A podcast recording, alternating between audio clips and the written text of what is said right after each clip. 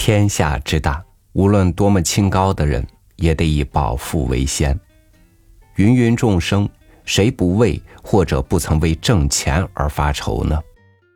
今天和您分享李敖的文章。你有没有钱？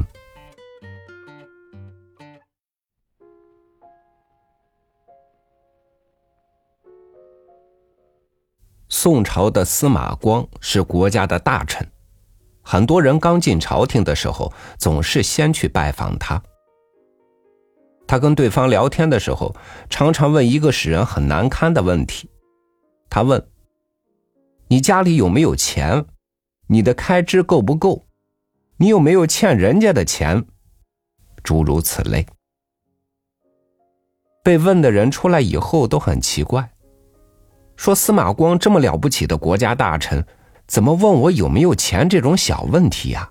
怎么会问这种怪问题？后来大家再打听，才知道是什么原因。司马光的标准是：你这个人有没有钱，能不能维持生活，能不能不为五斗米折腰？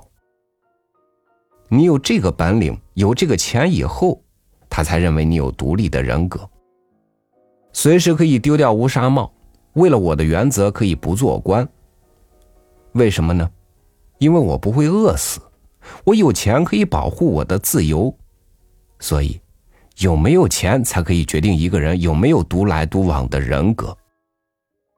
这就是司马光的一个标准。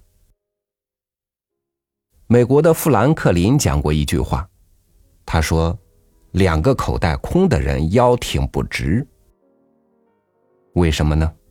因为你会求人。你说我不求人，我就是说不出我愿意。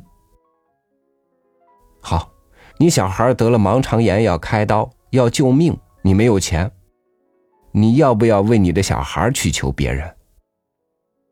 你会求人。为了自己可以做好汉，可是为了救小孩，你会求人。美国的总统里有两个总统不领薪水，为什么？老子有钱，老子愿意完全义务的为国家服务。一个就是胡佛，一个就是肯尼迪。胡佛的太太会讲中文。一九零零年，胡佛和他太太在中国开滦煤矿做工程师，他那时候就发了大财，在中国赚了一百万美金。他讲了一句话。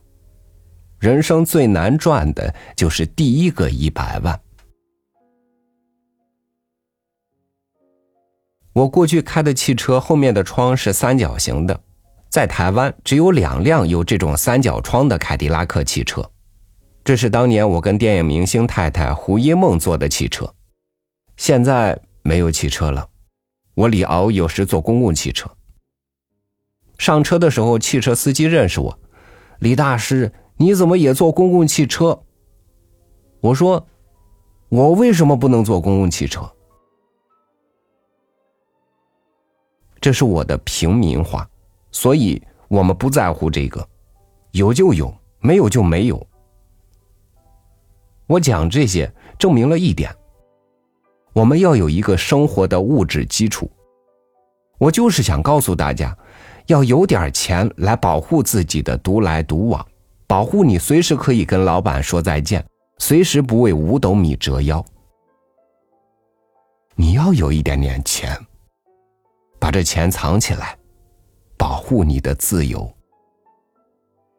要在这个基础之上，你才能够说，我一辈子的志愿不是吃饱了穿暖了就算了，我还有更高的、更伟大的志愿呢。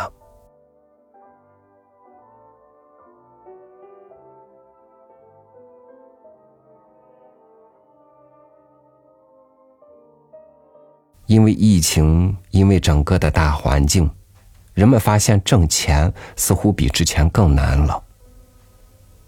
的确，有些规则的变化会影响整个机器的运转，也会波及每个人的生活。但钱终归是要从劳动中获得，从思想里获得。勤劳的先人们给了我们宝贵的经验。阴雨过后，必有晴天。感谢您收听我的分享，我是不要穷也不怕穷的朝雨。明天见。